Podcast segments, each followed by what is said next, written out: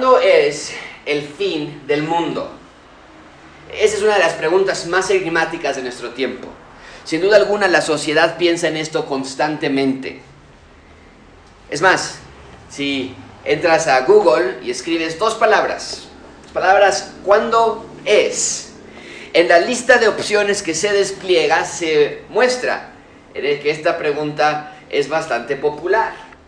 Digo, ahí fue cuando preparé esta predicación, estaba cerca del buen fin, entonces la gente estaba buscando cuándo es el buen fin. Pero inmediatamente después Google dice, ¿cuándo es el fin del mundo? Y si le das clic a esa, a esa pregunta, ¿cuándo es el fin del mundo? Te vas a encontrar con toda una lista de las fechas del fin del mundo. Porque interesantemente no nada más hay una fecha del fin del mundo, hay varias.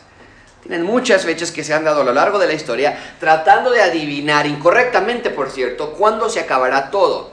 Nada más les voy a dar unas cuantas. Literalmente hay decenas y decenas de diferentes momentos en los que se había dicho que el mundo se va a acabar. Cristóbal Colón dijo, en 1656 el mundo se va a acabar. Harold Camping, ah, más recientemente, le había dado antes el 94, si no mal recuerdo, 91, después la agregó al 2011, recientemente antes de fallecer, decía, creo que me equivoqué, no, el fin del mundo no se puede predecir. Jane Dixon dice que el 2020, Isaac Newton dijo que en el 2060, Nostradamus dijo que en el 3797, nos falta un ratito para el fin del mundo. Leonardo da Vinci en el 4006, cabe recalcar, él no dijo cuándo va a ser el fin del mundo, pero hay personas que estudian sus pinturas y dicen, ah, Leonardo nos estaba diciendo que el fin del mundo va a ser esto por estos símbolos y la simbología que hay en sus pinturas. El punto es claro, amigos, en la historia de nuestras civilizaciones siempre se ha sabido y se ha percibido que hay un fin del mundo, pero nadie sabe cuándo será. Esto no nada más es de cosa, no es una cosa de la edad medieval, que, ay, bueno, hace muchos años la gente quería saber cuándo es el fin del mundo. No, te lo acabo de mostrar. Si entras a Google y escribes las palabras, ¿cuándo es? La opción del fin del mundo está hasta arriba o cerca de las 10, 20 opciones. Y aparece hasta arriba no porque Google le parezca pertinente que la gente se informe acerca de la fecha del fin del mundo, sino que gracias a algoritmos que esta empresa tiene, Google, predicen lo que vas a escribir, lo cual nos hace ver que la pregunta de cuándo es el fin del mundo es una pregunta latente en nuestra actualidad. La gente entra a Google y pregunta, ¿cuándo es el fin del mundo? Hay una curiosidad por cuestiones del futuro, hay una clase de morbosidad por saber qué va a pasar mañana y se leen los horóscopos y la adivinación y vas a ver a los videntes, son señales de que la gente quiere saber más del futuro. Y sin embargo, todo esto ha sido ocupado por el enemigo para ridiculizar este tema, para restar credibilidad a la creencia de que en verdad existe un fin del mundo. Piénsalo nada más por un minuto. Si existen todas estas fechas acerca del fin del mundo y muchas otras que no puse aquí, y ninguna de estas fechas han sido ciertas, entonces la conclusión que muchos podrían llegar a hacer es, pues eso del fin del mundo no es verdad. Si cada rato una persona predice el fin del mundo y es mentira, el fin del mundo no existe. Se ha llegado a pensar que esa idea de que el fin del mundo llegará es anticuada que fue algo que se inventó para asustar a las personas y decirles, hey, viene el fin del mundo, mantenerlas con miedo, con terror.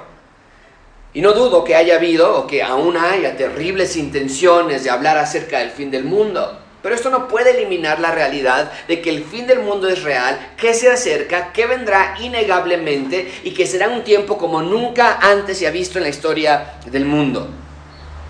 Y no hay necesidad de estar adivinando cuándo va a ser el fin del mundo. No hay necesidad de estar adivinando si el fin del mundo es verdad o no.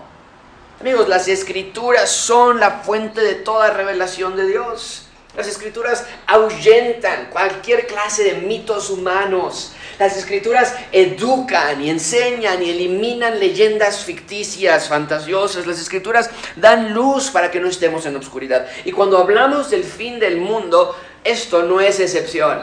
Dios nos dejó lo necesario, lo vimos la semana pasada, no todo, pero lo necesario para que sepamos lo terrible que será el fin del mundo. Pero al mismo tiempo que sepamos que Dios tiene control de todo. Eso es precisamente el punto principal de este sermón. En, estos en este texto, en estos versículos que vamos a estudiar, Dios quiere que veas que el fin del mundo va a ser terrible, pero que Él tiene control sobre todo, sobre todas las cosas. No tenemos que estar viendo documentales de Nostradamus. No tenemos que meternos a Google para saber el fin del mundo. Para ese tema del fin del mundo y para cualquier otro, nuestra fuente de iluminación se encuentra en las escrituras. Nada más como manera de contexto, recuerden, aún estamos en el día miércoles de la última semana del Señor Jesucristo. Jesús estuvo predicando mañana y tarde en el templo un largo día, le tendieron trampas tras trampas, pero Jesús no cayó en ninguna. Y recuerden que la gente no acepta a Jesús. Hace un par de semanas nos dijo Marcos que la gente escuchaba con buena gana, es decir, les parecía interesante lo que Jesús decía, pero no lo creían en sus corazones. Y finalmente Jesús y sus discípulos se retiran del templo al final del día y cuando van de salida, vimos la semana pasada que uno de los discípulos apunta hacia el gran edificio del templo, muy hermoso el templo que les mostré, y que dice, le dice al Señor Jesucristo, observa Jesús, ¿no te parece este un gran edificio, un gran templo? Y vimos la semana pasada que Jesús se sentó con ellos y les dijo, hey, no va a quedar piedra sobre piedra. Y se sentó en el monte de los olivos para enseñarles acerca del futuro. Y vimos que profetizó que se iba a destruir el templo, profetizó que este mundo va a empeorar más y más, más guerras, más terremotos, más rumores de guerras, como contracciones de, eh, de una mujer cuando va a dar a luz. Esas contracciones van a aumentar y el mundo se va a simbrar así en dolor y guerras y hambre y muerte. E incluso dijimos que los ciudadanos del reino de Dios van a padecer persecución, van a padecer muerte, sus hermanos contra los hermanos, los padres contra los hijos y viceversa. Pero claramente nos dijo el Señor Jesucristo la semana pasada, con todos estos terribles eventos, ese tiempo aún no es el fin, no son señales del fin. Lo vimos la semana pasada en el versículo 7, cuando oigan de guerras, de, de, rumores de guerras, no se turben, porque es necesario que suceda esto, pero aún no es el fin. Y la idea es simple, las guerras, los terremotos, la persecución son señales de que el mundo está caído, pero no que el fin ya se acerca mañana o en un mes o que le podemos poner fecha. Lo dijimos la semana pasada, la, la pandemia que estamos viviendo en este año, la Segunda Guerra Mundial o el holocausto con los judíos, los terremotos alrededor del mundo, no quiere decir que ya el fin se aproxima. Pueden pasar otros 5, 10, 100, 200 años para el fin del mundo, no lo sabemos. Pero todos estos desastres naturales, esta guerra y esta muerte, apuntan a que, el, a que el fin sí vendrá eventualmente, porque se está cumpliendo lo que el Señor Jesucristo ha dicho. Este mundo no está mejorando, está empeorando. Ese planeta desesperadamente necesita de restauración. Y va a llegar el momento en la historia que al igual, mucha atención con esto, va a llegar el momento en la historia de la humanidad que al igual que las contracciones de una mujer que aumentan intensidad e intervalo, así también las guerras, los rumores de guerra, los terremotos, las hambres van a aumentar en intensidad y en intervalo. Ahora sí vamos a escuchar de guerras todo el tiempo. Ahorita no estamos escuchando de guerras todo el tiempo. No hay guerras en el mundo, no como, no como las que se van a poner, poner en este momento, así, en el, fin del mundo. Se escucha algún problema entre Hong Kong y que independizarse de China y China trata de meter presión y escuchas situaciones en Venezuela y hay, un, hay una dictadura con eh, sandinista en Nicaragua y escuchas dificultades por ahí en Rusia y alguna persona que, que eh, Rusia ocupó Crimea hace algunos pero nada de una cantidad que, que haya temor y terror mundial. Pero va a llegar ese momento donde eso sí va a aumentar. Y todos esos desastres van a ser la comida diaria en ese momento. Es lo que dice el texto. Va a haber guerras todo el tiempo. Va a ocurrir todos los días. Hambres. Vas al Oxxo y no hay hambre, ¿verdad? Hay alimentos, hay prosperidad por todos lados donde quieras verlo. No estamos en ese momento todavía. Pero va a llegar el momento en que sí, la cúspide de todos esos desastres, de hambre, rumores de guerra, guerra, muerte, enfermedad, va a llegar a su punto y ahora sí, en el punto máximo es el fin del mundo. Y entonces están sentados en el Monte de los Olivos y Jesús está dando todo este discurso. Porque recuerden que fue Pedro, Juan, Andrés y Jacob que les, les ocurrió preguntarle al Señor Jesucristo, oye, si el templo se va a destruir, si Israel se va a destruir, pues entonces dinos, ¿cuándo van, a pasar estas cosas? ¿Y cuáles van a ser las señales de que estas cosas van a cumplirse? Todo el capítulo 13 nace de estas dos preguntas. Dijimos entonces que la pregunta que ellos hacen es, ¿cuándo serán estas cosas? ¿Cuáles cosas, Pedro, Juan, Andrés, Jacobo? ¿Cuáles cosas? Bueno, están refiriéndose a las cosas de los efectos que traerá la destrucción del templo. Dijimos la semana pasada, si alguien les pregunta, si alguien nos dice el Zócalo y el Palacio Nacional y la Catedral, todo va a ser destruido, nuestra pregunta sería obvia, y, nosotros, y, también, también Tlalpan, también Coyoacán, ¿qué va a pasar después de eso?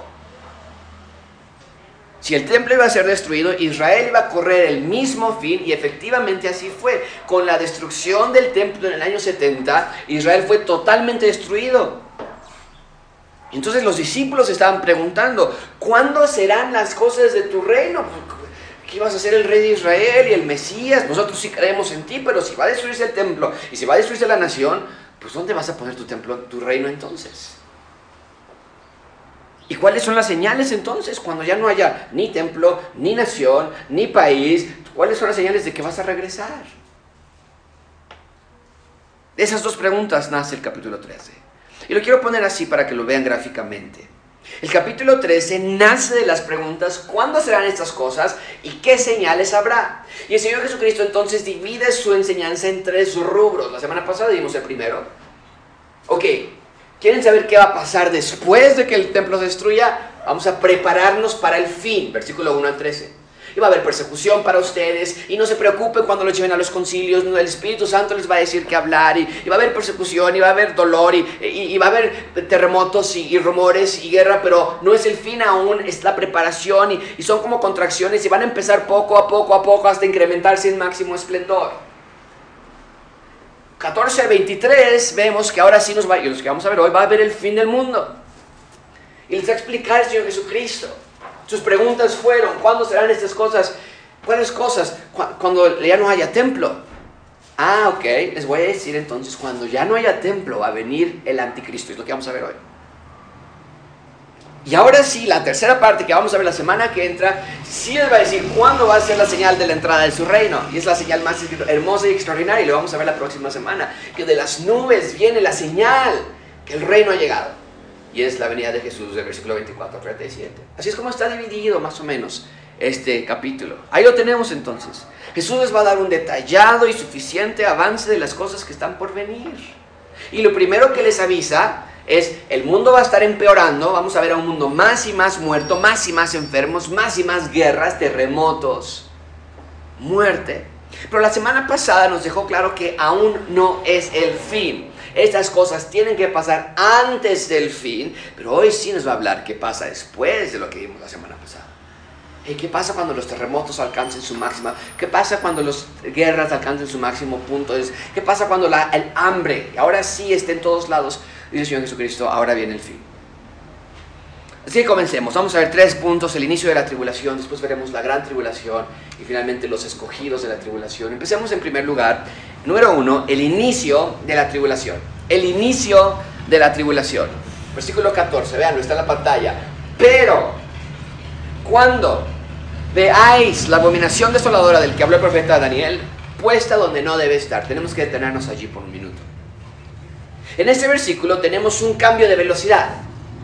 Eh, noten la conjunción con la que habla el versículo 14, pero. En otras palabras, la primera palabra del versículo 14 nos dice, hey, deténganse. Eh, la semana pasada nos, veíamos que nos decía, aún no es el fin, hey, no se turben, hey, no se preocupen. Pero aquí en el versículo 14 la velocidad, el tono cambia. Ahora dice Jesús, ahora sí hay que preocuparse. Ahora sí hay que turbarse. Ahora sí hay que huir. Ahora sí tienes que entender que el fin ha llegado. Y recuerden, la pregunta de los discípulos era, ¿qué señal habrá del fin? Y aquí la tenemos en el versículo 14. La señal del fin, que el fin del mundo ha llegado, es, versículo 14, la abominación desoladora. Esa es la marca del fin. Este es el evento que sí inaugura el fin del mundo.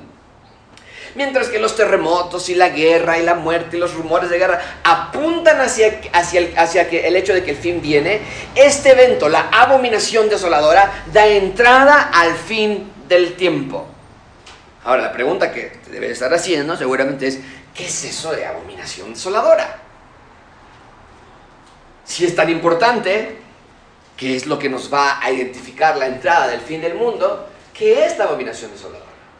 marca esto en tus notas, la abominación desoladora será en un futuro un evento en el que el anticristo va a entrar al templo para imponerse como Dios. Eso es la abominación desoladora. La abominación desoladora va a ser un momento en que el anticristo va a entrar al templo, va a poner su trono en el templo y va a decir, yo soy Dios. Dice Marcos, a través del Señor Jesucristo, del Evangelio de Marcos, cuando vean ese evento, que el anticristo dice, adórenme a mí, ah, ya saben que el fin ha llegado. Y Marcos nos dice que este evento, lo pusieron en la pantalla hace un minuto, el versículo 14, fue declarado, fue hablado por el profeta Daniel. Entonces, Marcos nos dice que este evento ya nos lo había dado Daniel antes. Lo que tenemos en Daniel capítulo 11. Y en ese capítulo, Daniel capítulo 11, Daniel estaba detallando eventos futuros y está describiendo al anticristo. Ven ustedes mismos en Daniel 11:31, se levantarán de parte de su parte tropas de parte del anticristo. Va a traer un ejército y van a profanar el santuario, el templo y la fortaleza y quitarán el continuo sacrificio y pondrán la abominación desoladora.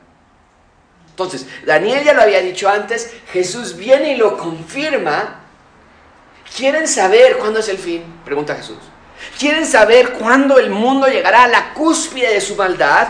¿Quieren saber cuándo llega a su punto más alto los dolores de parto, las contracciones que van a llegar? El punto más alto es cuando vean a un hombre, el anticristo, que entra al templo de Jerusalén para decir yo soy Dios, de aquí en adelante me adoran solamente a mí. Y eso se llama profanar el templo. Profanar quiere decir que estás tomando algo puro, santo de Dios, y lo estás haciendo impuro. Y va a profanar el templo con sacrificios animales, va a pedir adoración hacia Él, y desde luego el templo de Jerusalén habrá sido reconstruido, evidentemente, si tiene que entrar al templo, va a estar reconstruido el templo. Y este hombre va a entrar al templo, va a pedir adoración, y esa es la señal del que el fin ha llegado. Eso es la abominación desoladora. Es el peor punto en la historia del mundo. ¿Por qué? Porque leyendo Apocalipsis sabemos que este hombre no se le ocurrió hacer eso por sí solo, sino que está siendo empoderado, está actuando a nombre de Satanás mismo. Y Satanás va a, ser, va a tratar de hacer una versión obscura, maligna de la Trinidad. Y va a enviar a su hijo, el anticristo, y al falso profeta para engañar al mundo. Y el anticristo representa todo lo opuesto a Jesús. Es por eso que es una abominación, es abominable. Y es la abominación final, desoladora, no hay más. Es la abominación más máxima, más terrible. Que la gente satánico entre al templo a exigir adoración a un ente demoníaco. No hay nada peor que eso, dice Jesús. Y cuando llegue ese momento, ya se acabó. No voy a permitir más. Cuando el anticristo entre al templo, ese evento va a activar la serie de escenas como unas fichas de dominó. Va en cuanto entre el, el anticristo al templo, se va a caer la primera ficha y la siguiente, y todo eso va a activar la serie de eventos que nos va a llevar hasta el fin del mundo y la instalación del reino de Dios en la tierra. Ahora, vamos a estar allí nosotros, los creyentes, vamos a ver al anticristo entrar al templo. Lo van a pasar en, en CNN o en, en, BBC News. Lo vamos a ver allí. Vamos a ver nosotros esa abominación. Y la respuesta es no. Nosotros los ciudadanos del reino de Dios ya habremos sido arrebatados con Dios. Jesús va a sacar a la iglesia de la tierra. Si tú lees Apocalipsis, Apocalipsis del capítulo 1 hasta el capítulo 5, encuentras el mensaje a las iglesias. Pero a partir del capítulo 5 en adelante hasta el 19 no se menciona nada de las iglesias, de la iglesia, porque en el periodo de la tribulación solamente estarán los no creyentes. Y a partir del capítulo 19 en adelante de nuevo escuchas hablar de la iglesia. Después de la tribulación. Y la Biblia nos dice que Jesús nos va a encontrar en las nubes y que los muertos en Cristo van a resucitar primero, es decir, los que han muerto después de que Cristo llegó, los, los muertos en el Antiguo Testamento aún no van a resucitar, pero, eh, pero Él va, va, a venir a la tierra, eh, va a, a, tomar a los muertos que hayan muerto en Él, va, nosotros que habremos quedado vamos a tener cuerpos transformados, glorificados y nos va a llevar. ¿Y qué sucede aquí en la tierra? Bueno, va a comenzar un periodo de siete años que se le conoce como el periodo de la tribulación. Y durante ese periodo de siete años habrá primero aparente paz y prosperidad. Pero a la mitad de la tribulación, tres años y medio, van a ver ellos la abominación desoladora de la que habló el profeta Daniel y sabrán que el fin ha llegado. Sabrán que ha llegado el comienzo de la gran tribulación. ¿Quiénes lo van a saber? Dices, Josué, a ver, espera. Estás diciendo que se van a ir, los creyentes. ¿Quiénes van a saber que el fin ha llegado? Si los ciudadanos del reino de Dios ya no están aquí en la tierra y si los que se quedaron aquí en la tierra son los que precisamente no creyeron, entonces, ¿quiénes van a ver estas señales del fin? Muy simple. Vean ustedes eso en el capítulo 14. Pero cuando veáis la abominación desoladora de que habló el profeta Daniel, puesta donde no debe estar. Y ven entre paréntesis esta marca que Marcos pone aquí, Jesucristo la dice, pero Marcos la pone. El que lee, entienda. ¿Para quién es esta información de la abominación desoladora? Si nosotros los creyentes ya habremos sido raptados, tomados con Cristo en, las nubes y habremos ya estado en su presencia durante este periodo de tres años y medio por lo menos, cuando la abominación desoladora ocurra. ¿Para quién es este mensaje que les está dejando en el versículo 14? Para los que leen, para los que lean esa información en ese momento. Sí, en un sentido, fueron los discípulos los que preguntaron las señales del fin. Pero las señales no son para los discípulos, sino para alguien más. Y el texto simplemente dice, el que lea. El que lea. Es decir, que durante la tribulación, obviamente habrá personas no creyentes, todos los que están allí comienzan siendo no creyentes, por eso no fueron raptados. Pero habrá personas que lean este texto y Jesús les está dejando a ellos esta información. Cuando eh, vas a algún bosque o tal vez vas a escalar o, vas a un lugar o algo así, de pronto de la nada, te encuentras con señalamientos como este. Y tú lo ves ahí clavado en, en la tierra.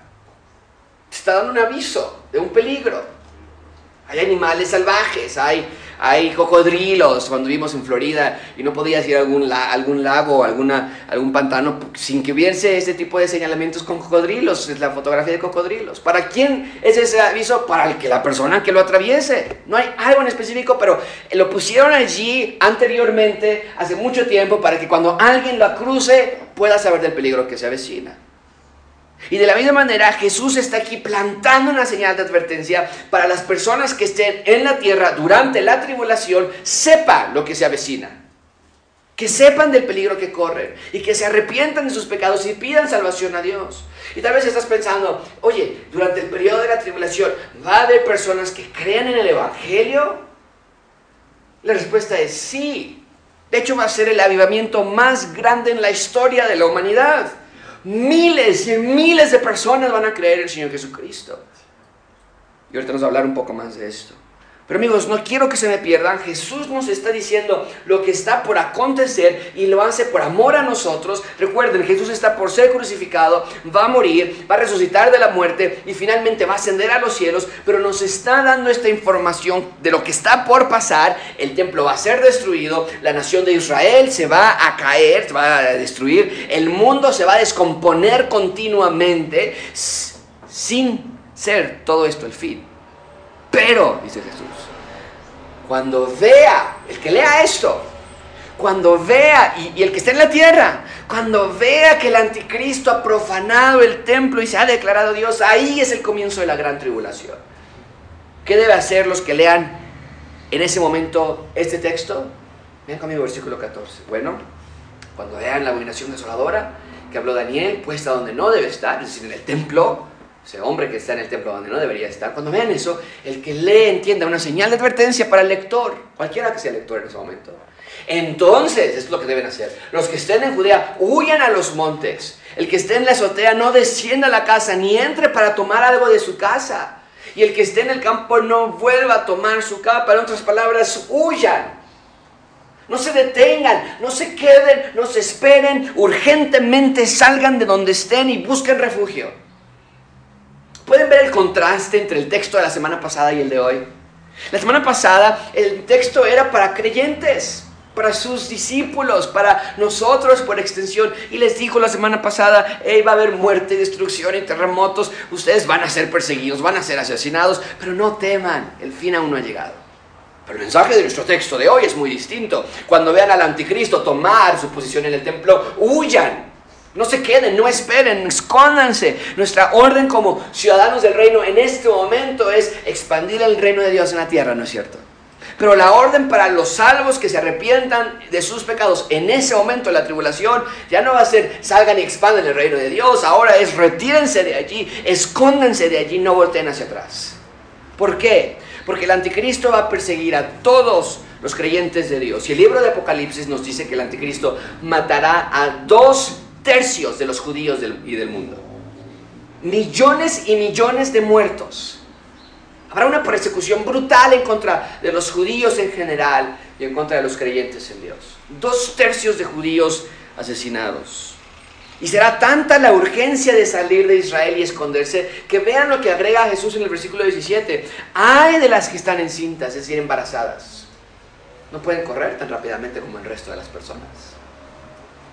Hay de los que estén criando en aquellos días, no pueden correr tan rápidamente cuando tienes hijos pequeños. Orad pues para que vuestra huida no sea en invierno. Las embarazadas no pueden huir tan rápido, no pueden ir a lugares recónditos, no pueden estar en bosques escondidas. Las madres que tengan niños van a sufrir porque es difícil huir con niños. Y dice Jesús, el que lea esto, ore para que no suceda en invierno. ¿Por qué? Porque huir en invierno es virtualmente, virtualmente imposible. Las temperaturas y... Amigos, aprecien el tono de los eventos, de lo que Jesús está describiendo aquí. Lo que sucederá aquí en la tierra va a ser devastador. No podemos imaginarnos lo que va a acontecer aquí y la clase de sufrimiento que van a pasar las personas en esta tierra durante la tribulación. Y cuando los creyentes en Cristo durante la tribulación sean brutalmente asesinados, porque así será, ellos inmediatamente van a ir a la presencia de Dios, desde luego. Pero va a ser una clase de vida muy distinta a la que tú y yo estamos viviendo aquí. Y Jesús les dice a los lectores que lean estas palabras, cuando todo esto tome lugar, huyan muy rápido. ¿Por qué? Por la gran tribulación. Por la gran tribulación. Vean conmigo el versículo 19. Dice versículo 18, huyan, que no sean con hijos, que no sean embarazadas, que no desean invierno. ¿Por qué? Porque aquellos días serán de tribulación. Amigos, el punto es claro. El sistema del mundo se habrá acabado. Ya la tierra como la conocemos hoy día ya no va a existir. No más normalidad. Nos molesta usar cubrebocas ahorita. Nos molesta no poder ir al cine. Espérate que veas la nueva normalidad que será durante la tierra en, la tribulación. La tierra solo conocerá tribulación. Recuerden, como esas contracciones, y va a haber rumores de guerra, y va a haber guerras y muerte, hasta el punto en que sea lo único que suceda. Guerras y guerras y guerras todo el día. Hambre, escasez. No más escuela. Ya no va a ser de que huerta voy a la escuela ni por internet ni por nada. Se acabó el mundo como tal. No más carreras, voy, a estudiar una, una licenciatura, estoy orando para que yo a ver cuál especialidad voy a hacer ahora. No, ya no va a haber cines, no va a haber restaurantes, el mundo va a caer en un torbellino de, de eventos traumáticos que van a causar tribulación global. Será nada más sufrimiento, escasez, muerte, persecución, dolor. Los últimos tres años y medio, después de la abominación desoladora, da comienzo a los últimos tres años y medio de la tribulación, solamente serán tribulación. Satanás va a reinar libremente y Dios desde el cielo va a estar juzgando al, mundo al mismo tiempo. Eso es una terrible combinación. El reinado de Satanás y el juicio de la ira de Dios sobre la tierra. Y Dios va a abrir siete sellos y va a tocar siete trompetas y va a vaciar siete copas en la tierra. Y cada uno de esos eventos son catastróficos. Siete. Siete días tomó, seis días tomó para construir todo el mundo, para crear todo el mundo. En el séptimo día descansó. Siete años tomará para destruir todo el mundo. Y nada más quiero que veas lo que va a pasar en la tierra. Dios divide su destrucción, su juicio, en tres secciones de siete. Eh, esos últimos tres años y medio de la tribulación a haber tres diferentes eventos de parte de Dios para juzgar al mundo. Quiero que vean por favor nada más esto. Apocalipsis 6, 3. Los sellos. Va a haber siete sellos. Nada más les voy a poner poquitos para que vean la clase de dolor que va a abrir estos. Son juicios de Dios. Son juicios de Dios. Cuando abrió el segundo sello, oía al segundo ser que decía, ven y mira. Este sello se abre sobre la tierra. Y dice, ven a observar lo que está pasando en la tierra. En estos tres años de tribulación, tres años y medio de tribulación. ¿Qué sucedió en la tierra? Y salió otro caballo, Bermejo, el que lo montaba le fue dado poder de quitar de la tierra la paz. No más paz en la tierra. Vamos al parque a caminar con el perrito, vamos a la playa. No, no, no, no, no. Durante la tribulación va a haber cero paz. Y que se maten unos a otros. Y se le dio una gran espada. Y versículo 8, mire, y aquí un caballo amarillo. Y el que lo montaba tenía por nombre muerte y el Hades le seguía y le fue dada potestad. Por cierto, vean que todo es de parte de Dios. Dios le da poder, autoridad a estos entes para que vayan a juzgar al mundo. Le fue dada potestad sobre la cuarta parte de la tierra para matar con espada, con hambre, con mortandad y con las fieras de la tierra. Una cuarta parte de la población va a fallecer a manos del hambre, mortandad y de las fieras de la tierra y particularmente a nombre de Hades y muerte. Así se llaman estos. Esos son los sellos. Ah, hay, hay, mucho más sellos que ustedes pueden leer en Apocalipsis. Quiero enseñar ahora las trompetas. ¿Qué va a pasar cuando suenen las trompetas? Del juicio. Apocalipsis 8, el primer ángel tocó la trompeta. Y hubo granizo y fuego mezclados con sangre. ¿Te puedes imaginar algo así? Granizo como de hielo, con fuego y en sangre que fueron lanzados sobre la tierra y la tercera parte de los árboles se quemó. Ya no, vamos al parque, vamos al bosque. No, ya no existen los bosques como tal. Y se quemó toda la hierba verde. El segundo ángel tocó la trompeta, otra trompeta. ¿Qué sucedió cuando esa trompeta sonó? Como una gran montaña ardiendo en fuego fue precipitada en el mar. ¿Para qué? Porque la tercera parte del mar ahora se convirtió en sangre ah, vamos a Cozumel, a la playita, Acapulquito. No, ya no existe la clase de mar que tú pensabas. Durante ese periodo de tres años y medio de tribulaciones, total y absoluto dolor. Y por lo tanto, al, convertirse el mar en sangre, la tercera parte de los seres vivientes, corresponde a la tercera parte del mar, que ahora es sangre, murieron. Pues sí, los peces, ballenas, tiburones, pulpos, todo lo que vive en el mar va a morir la clase de devastación de olor que eso va a traer en las costas. Las olas de la sangre van a traer sobre las costas todos los cadáveres de los animales que están flotando allí. Y la tercera parte de las naves fue destruida. Sellos, trompetas, copas. Y les recuerdo, nada más les estoy dando unas cuantas. Si ustedes leen las siete trompetas, las siete sellos y las siete trompetas y los siete copas, este mundo va a ser devastador. Vean conmigo las copas, versículo Apocalipsis 16. Oí una gran voz que decía desde el templo los siete ángeles, y, y derramad sobre la tierra las siete copas de la ira de Dios.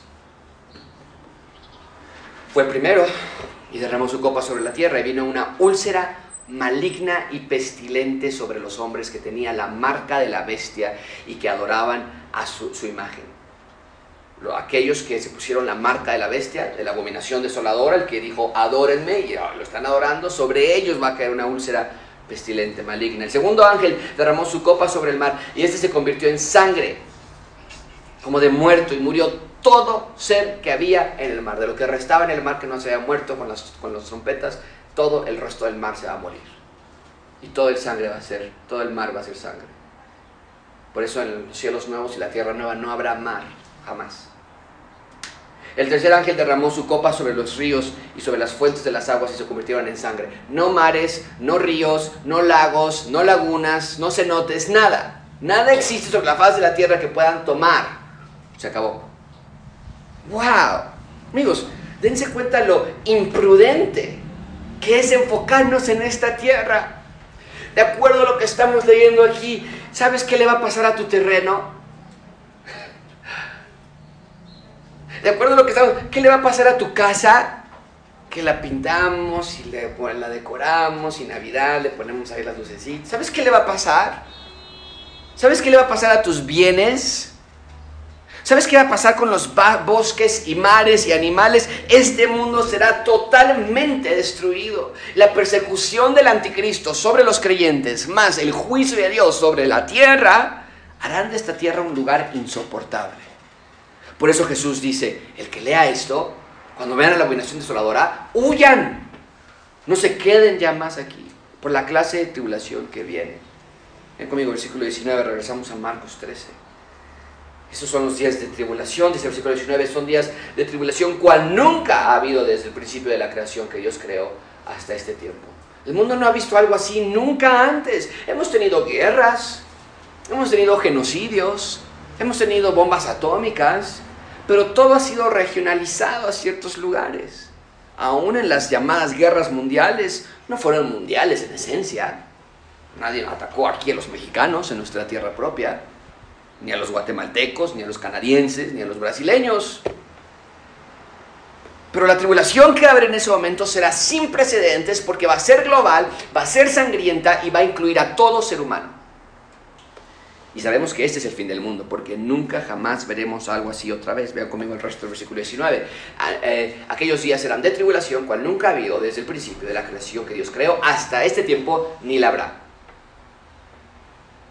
Nunca jamás tendremos un evento como este otra vez. La gran tribulación tiene nada más un propósito a cumplir. Juicio de parte de Dios y control de parte de Satanás. Aquí en la tierra Él controla y Dios envía sus juicios. Cuando la tribulación pase, Dios ya no tendrá más que juzgar en la tierra. Satanás por su parte habrá sido juzgado por siempre va a ser echado al agua de fuego. Bien, ahí tenemos entonces a la gran tribulación.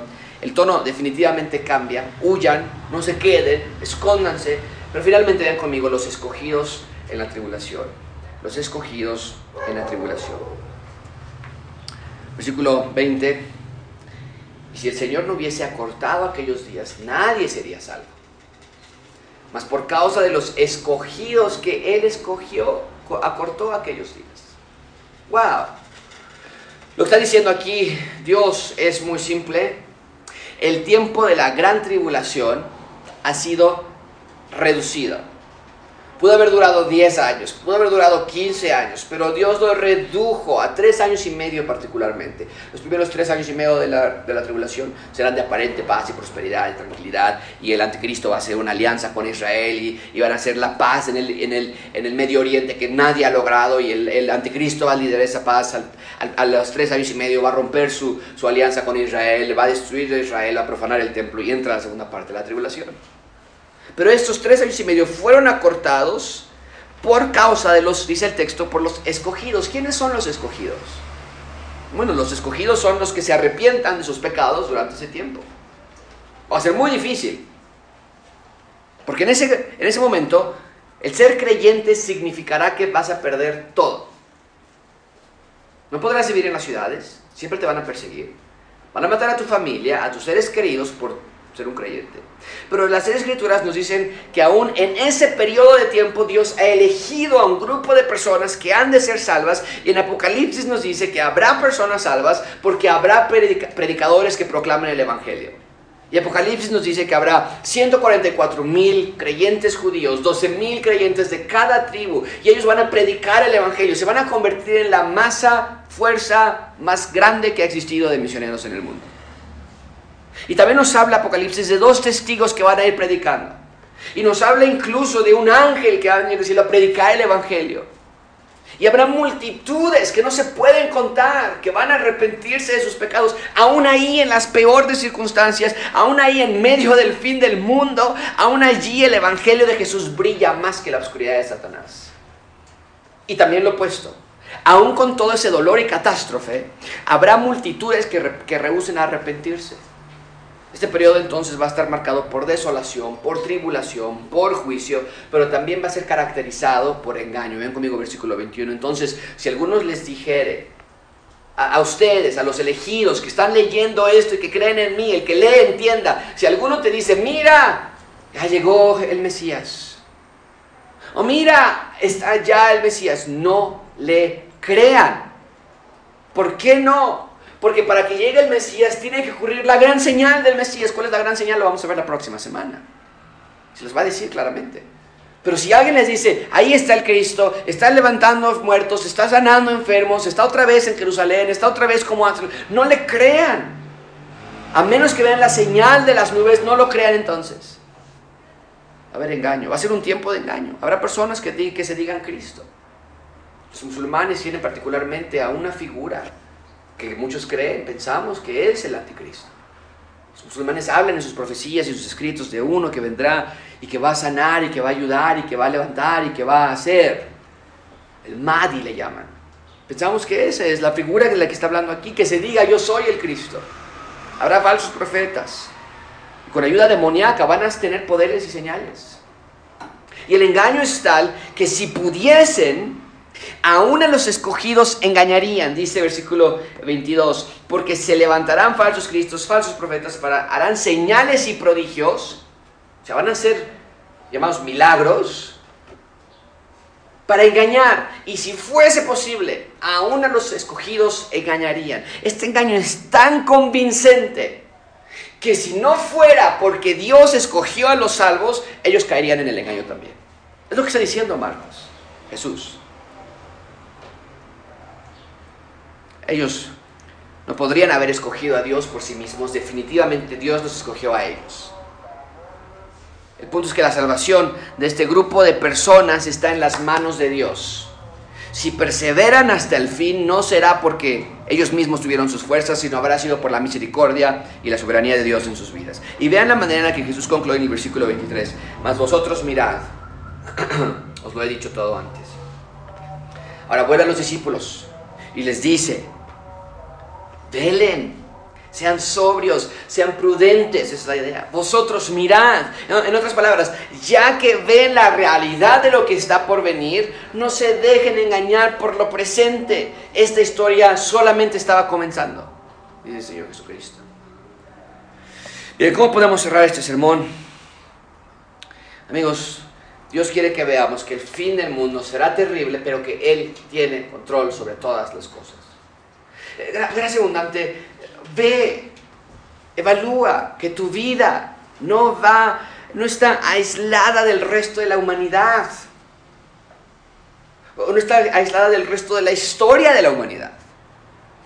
No se trata de mi vida aquí en la tierra. Nada más tengo una vida por vivir y nada más tengo que eh, ciertos años de mi juventud que quiero hacer y quiero lograr y quiero salir y viajar y conocer el mundo como si fueras el rey o el centro o el núcleo de la historia.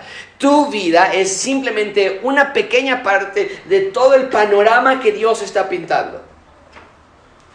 Mis logros, mis planes, mis sueños no tienen relevancia alguna en esta tierra. Cada terremoto debe ser un recordatorio de lo que se avecina.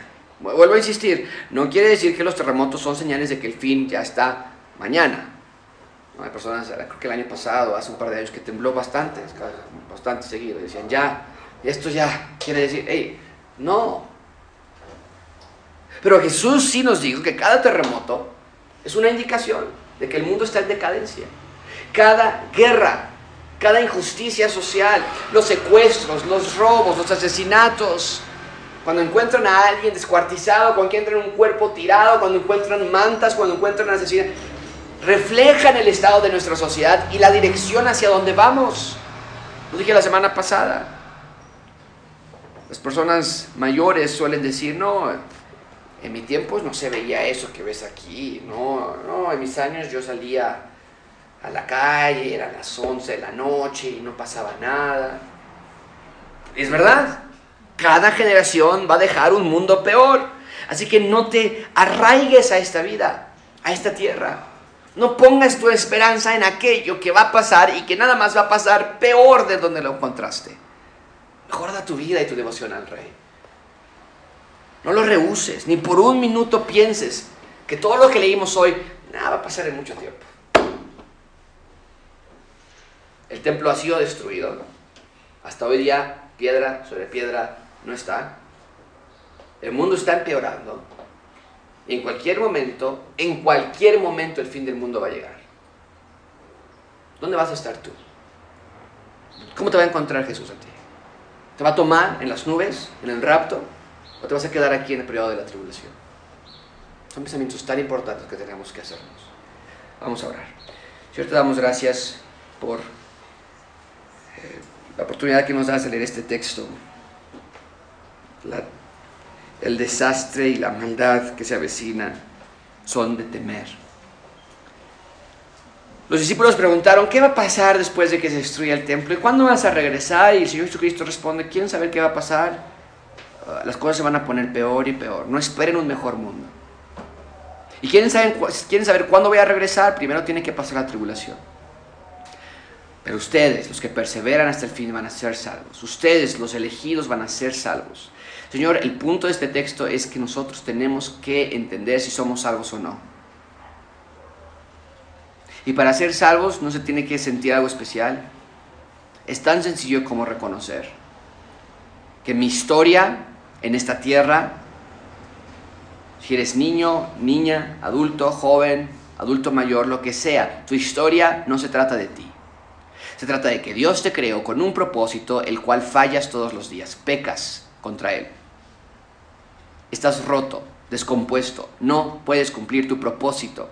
Te enojas, te desesperas, gritas, pegas, mientes.